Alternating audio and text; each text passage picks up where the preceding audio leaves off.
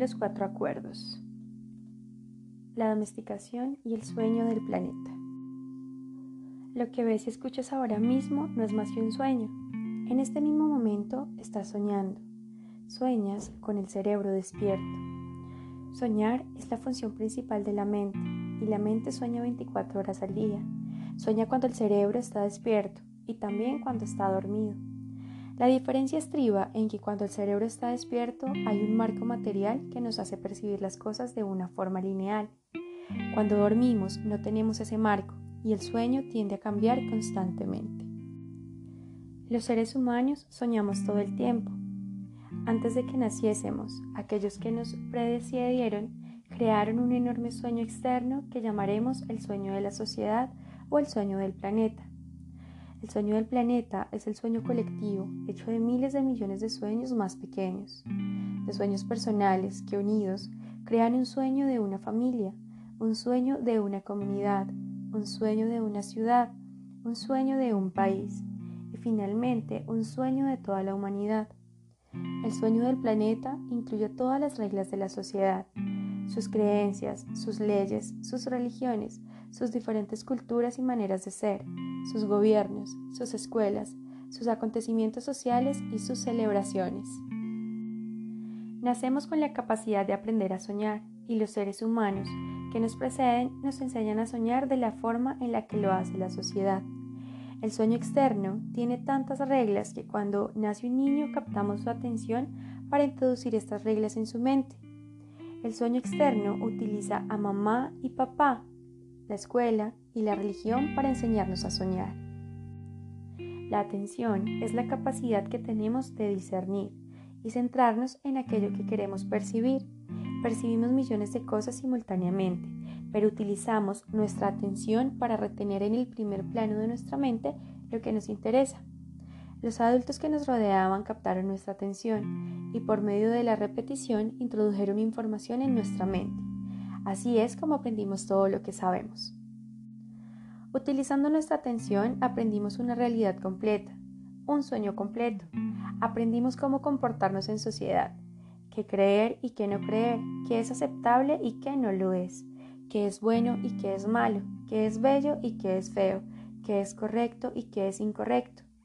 Ya estaba todo allí, todo el conocimiento, todos los conceptos y todas las reglas sobre la manera de comportarse en el mundo.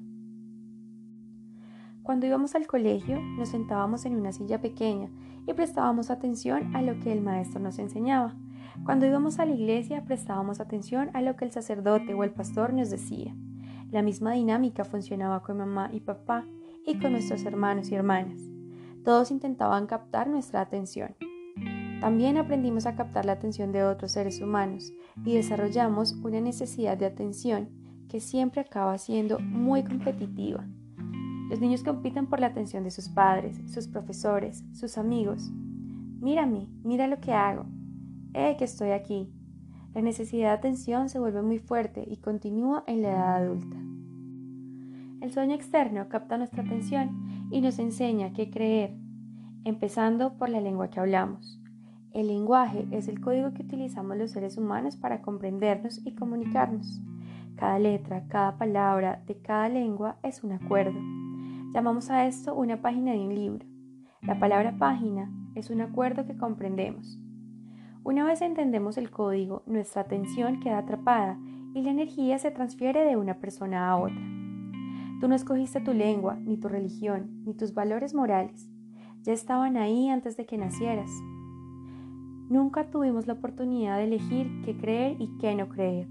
Nunca escogimos ni el más insignificante de estos acuerdos, ni siquiera elegimos nuestro propio nombre.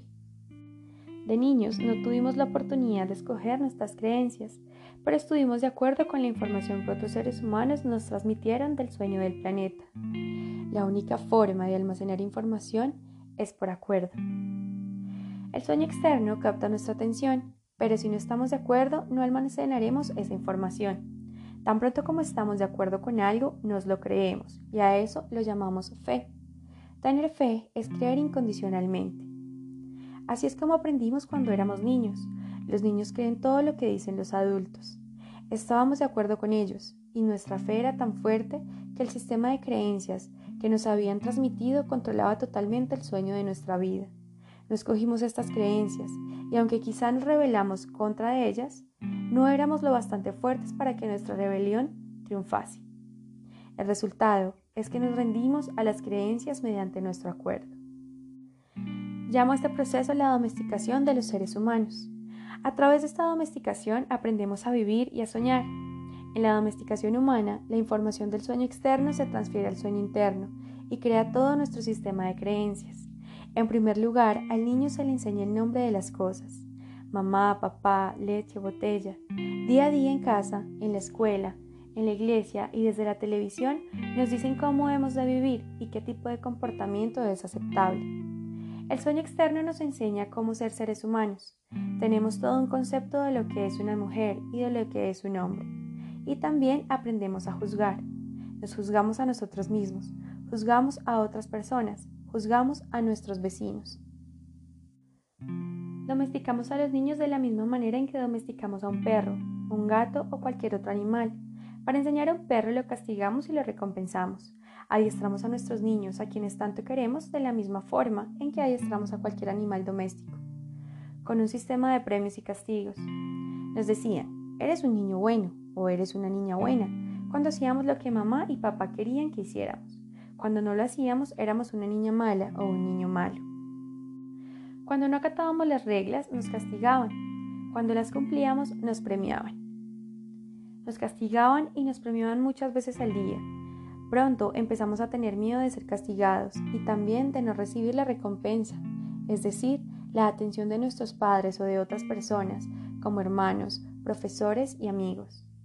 Con el tiempo desarrollamos la necesidad de captar la atención de los demás para conseguir nuestra recompensa. Cuando recibíamos el premio nos sentíamos bien y por ello continuamos haciendo lo que los demás querían que hiciéramos. Debido a ese miedo a ser castigados y a no recibir la recompensa, empezamos a fingir que éramos lo que no éramos, con el único fin de complacer a los demás, de ser lo bastante buenos para otras personas.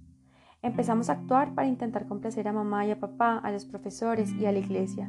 Fingimos ser lo que no éramos porque nos daba miedo que nos rechazaran. El miedo a ser rechazados se convirtió en el miedo a no ser lo bastante buenos.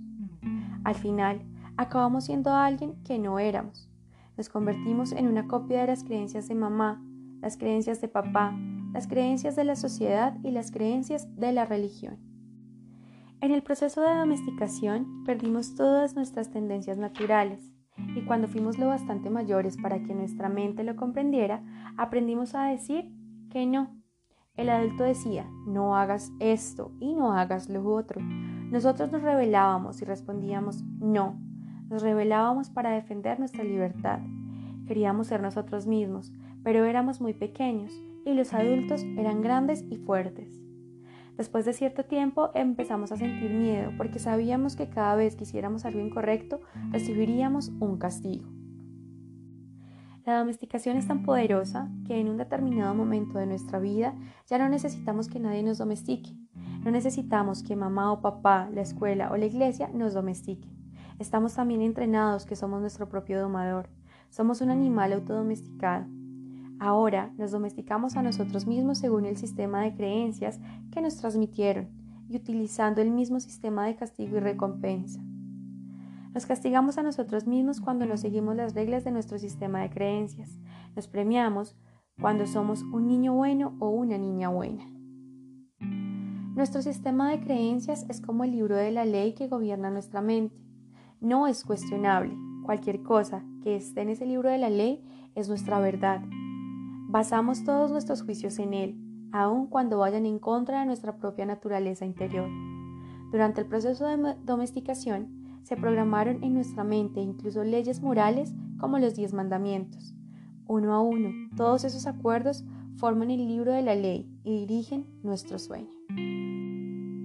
Hay algo en nuestra mente que lo juzga todo y a todos, incluso el clima, el perro, el gato, todo.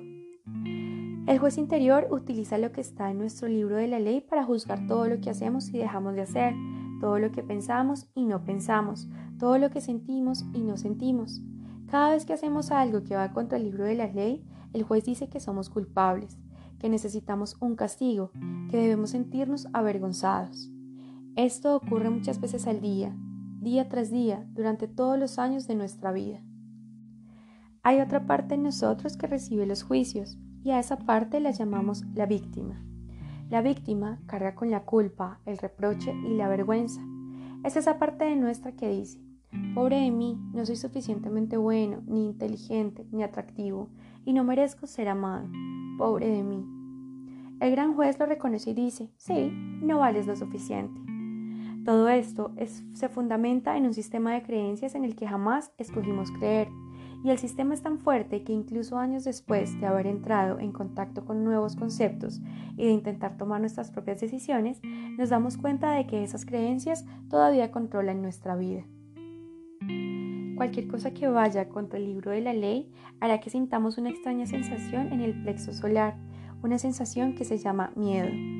Incumplir las reglas del libro de la ley abre nuestras heridas emocionales y reaccionamos creando veneno emocional.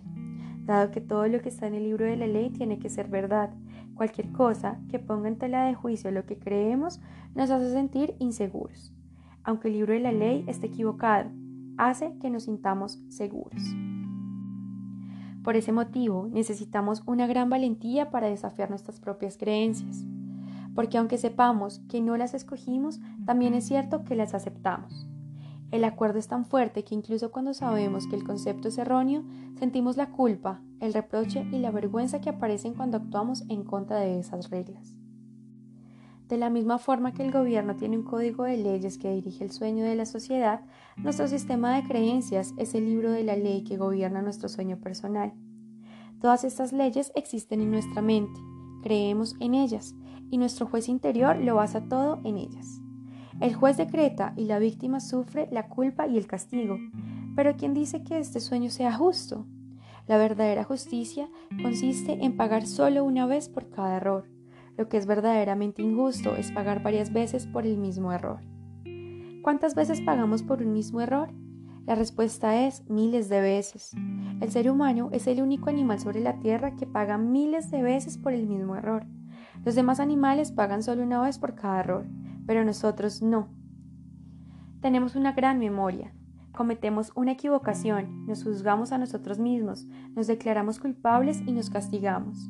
Si fuese una cuestión de justicia, con eso bastaría. No necesitamos repetirlo, pero cada vez que lo recordamos nos juzgamos de nuevo, volvemos a considerarnos culpables y nos volvemos a castigar una y otra vez, y otra y otra más.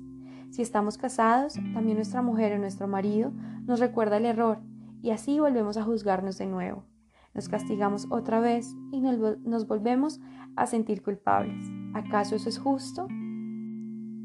¿Cuántas veces hacemos que nuestra pareja, nuestros hijos o nuestros padres paguen por el mismo error? Cada vez que recordamos el error, los culpamos de nuevo y les enviamos todo el veneno emocional que sentimos frente a la injusticia. Hacemos que vuelvan a pagar por ello.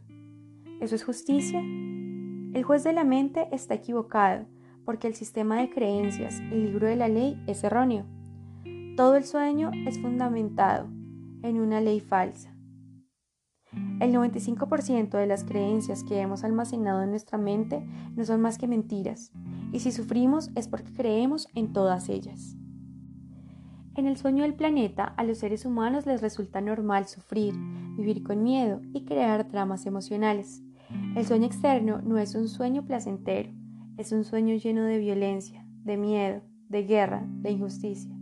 El sueño personal de los seres humanos varía, pero en conjunto es una pesadilla. Si observamos la sociedad humana, comprobamos que es un lugar en el que resulta muy difícil vivir, porque está gobernado por el miedo. En el mundo entero vemos sufrimiento, cólera, venganza, adicciones, violencia en las calles y una tremenda injusticia. Esto existe en diferentes niveles en los distintos países del mundo, pero el miedo controla el sueño externo. Si comparamos el sueño de la sociedad humana con la descripción del infierno que las distintas religiones de todo el mundo han divulgado, descubriríamos que son exactamente iguales. Las religiones dicen que el infierno es un lugar de castigo, de miedo, de dolor y de sufrimiento, un lugar donde el fuego te quema, Cada vez que sentimos emociones como la cólera, los celos, la envidia o el odio, experimentamos un fuego que arde en nuestro interior. Vivimos en el sueño del infierno. Si consideramos que el infierno es un estado de ánimo, entonces nos rodea por todas partes. Tal vez otras personas nos adviertan que si no hacemos lo que ellas dicen que deberíamos hacer, iremos al infierno, pero ya estamos en el infierno, incluso la gente que nos dice eso. Ningún ser humano puede condenar a otro al infierno porque ya estamos en él. Es cierto que los demás pueden llevarnos a un infierno todavía más profundo, pero únicamente si nosotros se lo permitimos. Cada ser humano, hombre o mujer, tiene su sueño personal, que al igual que ocurre con el sueño de la sociedad, a menudo está dirigido por el miedo. Aprendemos a soñar el infierno en nuestra propia vida, en nuestro sueño personal. El mismo miedo se manifiesta de distintas maneras, en cada persona, por supuesto. Pero todos sentimos cólera, celos, odio, envidia y otras emociones negativas. Nuestro sueño personal también puede convertirse en una pesadilla permanente en la que sufrimos y vivimos en un estado de miedo constante. Sin embargo, no es necesario que nuestro sueño sea una pesadilla. Podemos disfrutar de un sueño agradable. Toda la humanidad busca la verdad, la justicia y la belleza. Estamos inmersos en una búsqueda eterna de la verdad, porque solo creemos en las mentiras que hemos almacenado en nuestra mente. Buscamos la justicia, porque en el sistema de creencias que tenemos no existe. Buscamos la belleza, porque por muy bella que sea una persona, no creemos que lo sea. Seguimos buscando y buscando cuando todo está ya en nosotros. No hay ninguna verdad que encontrar. Donde quiera que miremos, todo lo que vemos es la verdad, pero debido a los acuerdos y a las creencias que hemos almacenado en nuestra mente, no tenemos ojos para verla. No vemos la verdad porque estamos ciegos. Lo que nos ciega son todas esas falsas creencias que tenemos en la mente. Necesitamos sentir que tenemos razón y que los demás están equivocados. Confiamos en lo que creemos y nuestras creencias nos invitan a sufrir. Es como si viviésemos en medio de una bruma que nos impide ver más allá de nuestras propias narices. Vivimos en una bruma que ni tan siquiera es real. Es un sueño, nuestro sueño personal de la vida.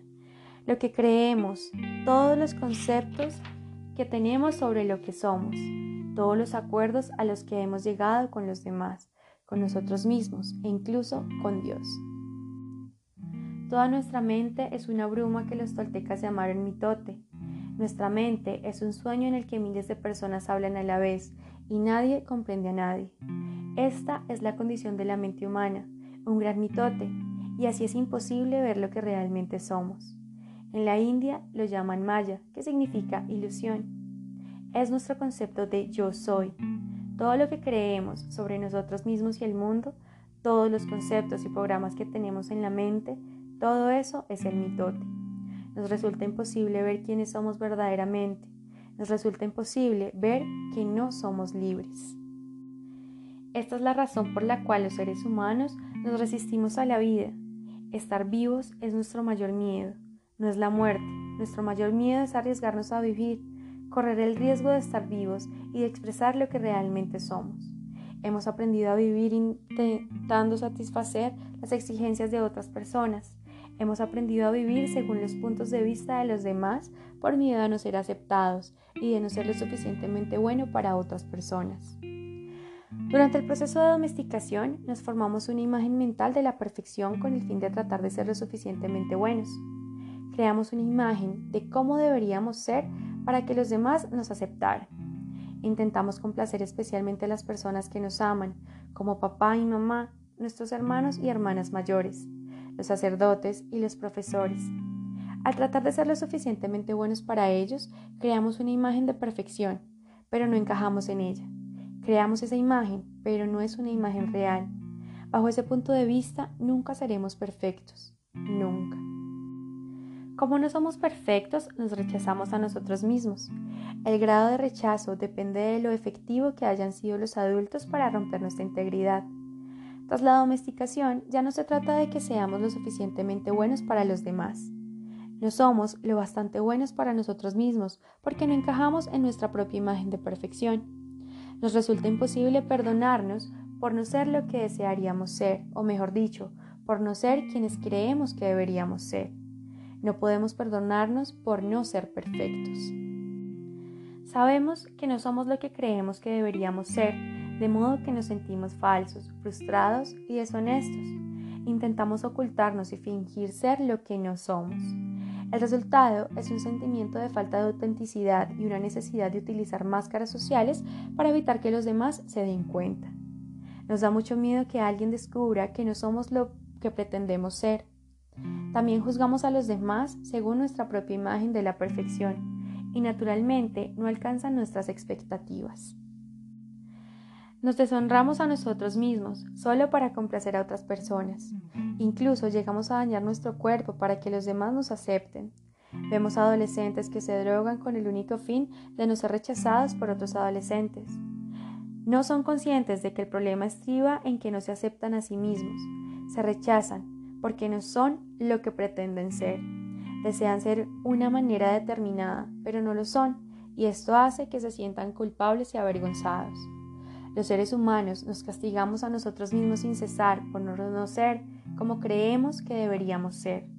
Nos maltratamos a nosotros mismos y utilizamos a otras personas para que nos maltraten. Pero nadie nos maltrata más que nosotros mismos. El juez, la víctima y el sistema de creencias son los que nos llevan a hacerlo. Es cierto que algunas personas dicen que su marido o su mujer, su madre o su padre las maltrató, pero sabemos que nosotros nos maltratamos todavía más. Nuestra manera de juzgarnos es la peor que existe.